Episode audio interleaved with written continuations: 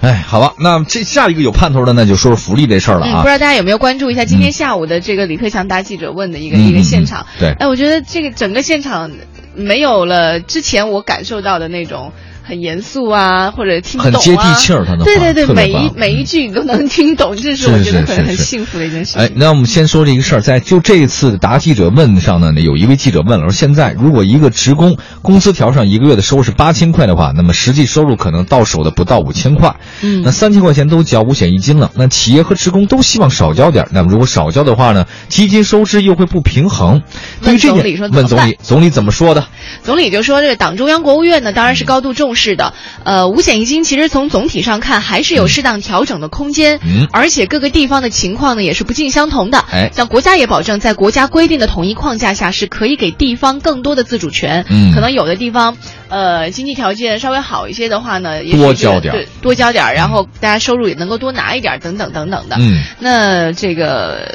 我也觉得是哈。对，总的来说就是让企业多减轻一点负担，也让职工多拿点现金，这个事情是可行的。对，这个我觉得可以提高一点儿，就是个人纳税的比例。嗯，所以你看黄欢欢小主这么长时间以来，就是没一直都没有收到税收对账单，